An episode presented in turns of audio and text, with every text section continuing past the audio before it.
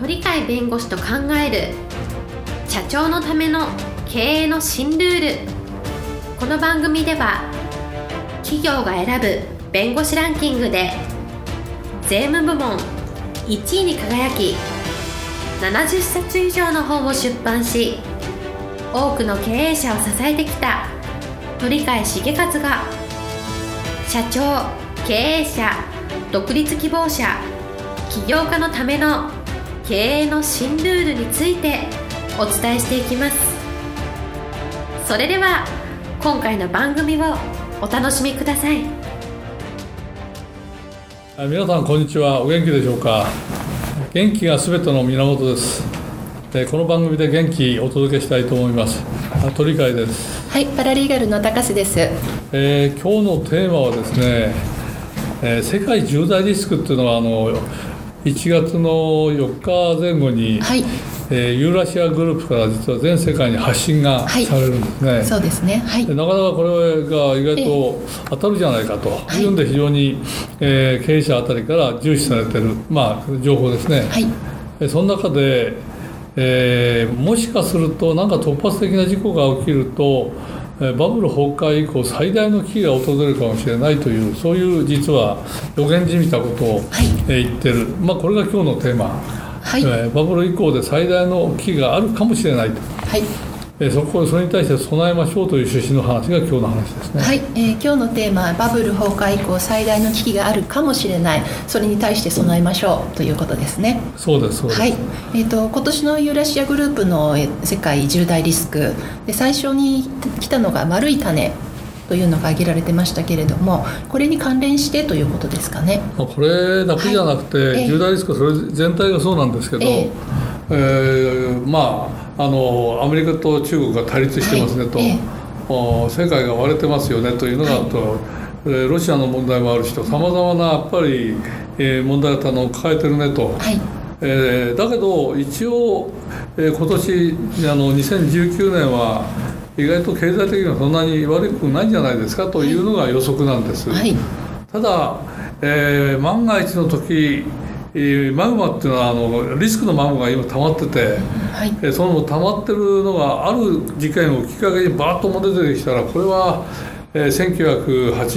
1989年って言ってたかな。そこのバブル崩壊以降で最大の危機になるかもしれないっていう、はい、そういう実は予言をしているというのが実際なんですね。はい。えっとはい。はい、今はそのマグマが溜まっている時期ということでしょうそうですね、まだたあのたもうちょっと溜まらないけどダメなのかもしれませんが、うん、ある程度もうマグマが溜まってるから何らかの突発的な事件がどっかの国とかああると国と国との対立とかいうので出てくるとそれは一気に表に出てくるとすると、はい、えー、世界経済とか世界の政治もそうでしょうけれど大混乱に陥るぐらいのおそそういうすごいマグマだというふうに言ってるわけですね。はいえっとま、今すぐこう何か崩壊するですとか、はい、破裂するですとかそういったことではないけれどもという、そうですね、えー、だってアメリカと、はい、えー、中国対立しちゃって、うん、えー、それで軍事戦争が始まるわけではないし、はいえーえー、いろんな意味での対立があったとしても、お互いに、えー、大国的経済的に成長して、えー、経済的に大国になってるのをそれ崩そうとは思わないでしょうから。はいえ。ーそういう意味では、うん、すぐにはあの変なことが起こらないとは思うけど、はいえ。ー、何らかのきっかけで起こるかもしれないと、はい、逆に言うと何らかのきっかけって分かんないんで。そうですね、えー、だから何,、何らかのきっかけがあったとしても、それに備えるにはどうしたらいいかっていうのを真剣にやはり考えておく必要があるんじゃないかなという形と申し上げたいと思ってます。はい、はい、えっと、今のこう世界経済を踏まえた、えー、そういった時代というそういう話でしたけれども、はい、えっと、これをお聞きになってらっしゃる経営者の方に対しては、はい、どういうふうなアドバイスといいますか、はい、心構えを、はい。えー、偉そうなことは言えないんですけどやっぱりあの日本の中でもバブル崩壊あるよ、はい。えー、リーマンショックでも相当影響を受けたと。全世界でもそのようなことが実は起きてると、はい、だけどそういう中でも、えー、いい企業はちゃんと生き残ってるし、ね、かえってそれをきっかけにより成長してる企業もあると、はい、一方でそこの段階でもう倒れてしまって、うん、えー、跡形もなくなってるところもたくさんあると、ね、あれ苦しんで相当苦しんでというのもたくさんあると。そうするとやはりそういう、ね、どんなことがあったとしてもちゃんと生き残ってあるいはそこを逆に、えー、成長の機会として、えー、足がかりをそこに求めてガッと成長しているところもあることは事実なので、はいえー、そこにやっぱ何らかの共通点があるんではないか。そこのところは今からあのやっぱり準備しておく必要があるんではないかなっていうのが、えー、今日申し上げたような話なんですね。はい、はい、えー、っとバブル崩壊の時に生き残った、えー、会社の共通点というか、という話がありましたけれども、結局、企業ですからお客様があって、えーはい、お客様に支持されて、はい、お客様にいろんなものを買っていただくとか、そういう形で初めて成り立つものだからそうですね、えー、やっぱり大大恐慌とかそういうところやっぱみんな、えー、心が、あのー、なんか緊張するっていうのか、はい、えー、危険を感じて消費が、えー、非常に慎重になると、はい、だけど必要なものとかこういうものはやっぱり我々は、えー、なきゃ困るみたいな。あれこの会社の商品とか製品だったら信用できるとかいう非常にあの、えー、厳しい目で消費者は選抜あの、えー、買うものを、うんはい、あるいは提供を受けるものを、えー、選別してくると、はい、おそういう会社でがであればどんなに厳しくなっても厳しい目であればあるほど、はい、いいものと悪いものと見分けるからいいものであればあるいは国民にとってこれは大事だという消費者にとっては私はこのところの商品だったら安心して買えるとか、はい、いう形に絞りがかけられても生き残るっていう、えー、そういうものをあの今のうちから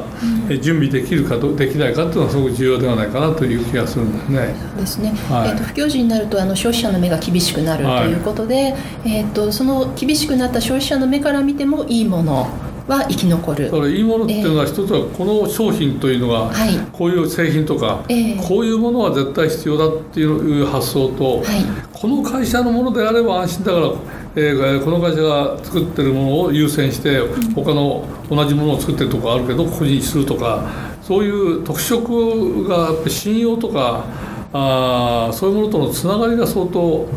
濃い形でないとまずいのかなという感じはするんですね。うんいいものであることというのはその特色も備えているということですかね。そうですよね。他のもの、あの他の会社あるいは他の会社で作ってるもの、あるいはサービス、うん、そういうものとはやっぱり一線を画する何かがあるっていう、うん。はい、そこのところあるいはお客様との距離がすごく他の同じようなものを、えー、サービスとしてあるいは製品として、えー、送り込んでるところとのよりも距離感が近いとかですね、はい、やっぱり違った特色がやっぱりあるんでしょうと。うんそこら辺のあのお客様との距離感の近づけて選抜される時は最優先で選んでもらえるという、はい、そこを作るにはどうしたらいいかをやっぱり真剣に考える必要があるんじゃないですかね。特色のその一つとしてお客様との距離感ということですね。そうですね。はい。そういう意味では信用が信用、はい、すごくあるという形だと思うんですね。えー、前に何回か前にお話しされた時に、えっと不況の時には消費者の目が厳しくなって、そこを生き残るためには経済的価値だけではなく社会的価値も、えー、重要になってくるというお話だったかと、うん、社会的価値はやっぱり、ここはこの企業この企業のこの製品は商品はサービスはなかなくちゃ困るよという、はい、社会の人から求めて、うん、この人ここはもう一番大事最初に優先的に大事にしたいと、えー、そういうものを持ってるか持ってないか作れるか作れないかっていう。そこのところが一番大事だと思うね、社会から見てどうしてもここは必要という、はい、必要とされるということですね、はい。だからあのいろんな例えば事故があって、はい、事故の時の対応が普通の会社じゃやらないぐらい素晴らしく、えー、消費者である自分たちのことを考えてくれるなっていう印象を持ってたら、うん、印象すごく強いですから、えー、どうせあの必要な商品あるいは製品サービスがあるんだったら、うん、そこを信用して買いますよっていう、はいえー、そういうあの普段やってる中で他のとこと群を抜いて違うことをやっぱやってるかやってないか、はい、そこら辺のところではとく差別化されるんじゃないかなっていう感じがしますね。今のお話ちょっと面白かったのが、えーと、事故があった時というそういうマイナス要素があった時にもそういった、えーと、特色というのは出していけるとい。うことですかね。はい、一番有名なのはアメリカの、えー、ジョン・サンドン・ジョンソンというのが、はいえーえー、買収で買ってきた、はい。えーあのまあ、子会社孫会社の,、はい。えー、ところを発売しているタイデノールタイデノールという鎮痛解熱剤、はい、えここにあの後であの分かるんですけど鎮痛解熱剤のところに、えー、生産から入れられて、うん、えー、そのカプセルでできた商あの製品を飲んで8人死んじゃったと、はい、えー、その後えー、その以上人を死なしちゃいかんぞっていうので、ジョンソンジョンソンは莫大なお金かけて広報して、それであの次の死者を出さなかったっていうので素晴らしいっていう、そこで評価高まるとしたら、あそこの体内ノールだけだといろんな、えー、ヘルスケアの会社ですから、はい、薬品とかその作ってる、うん、そこを最優先でやっぱり、はい、えー、必要であれば買うという形になるんで、それ今でも伝説みたいな形で残ってるぐらいですから、そうですね、はい、やっぱりそういうものを本当に、えー、普段のところやってるかやってないかで随分違ってくるのかなという感じしますね、事故の乗り越え方っていうのも重要ということですね。やっぱり自分には不利益だけど、だけどちゃんと不利益をちゃんと考えてくれて、お客様のためには一番あの大切なあことをちゃんと守ってくれてると、はい、信頼できると、うん、そこを作る機会があるとしたらその機会をいかに作っておくかが重要じゃないかなというふうに思いますね。はいえーと、ちょっとまだまだ伺いたいんですけれども時間になってしまいましたので、はい、今日はこちらでありがとうございました。えー、今日も一日元気に過ごしてください。はい、ありがとうございます。本日の番組はいかがでしたか？この番組は毎週月曜日7時に配信いたしますそれでは次回の配信を楽しみにお待ちください。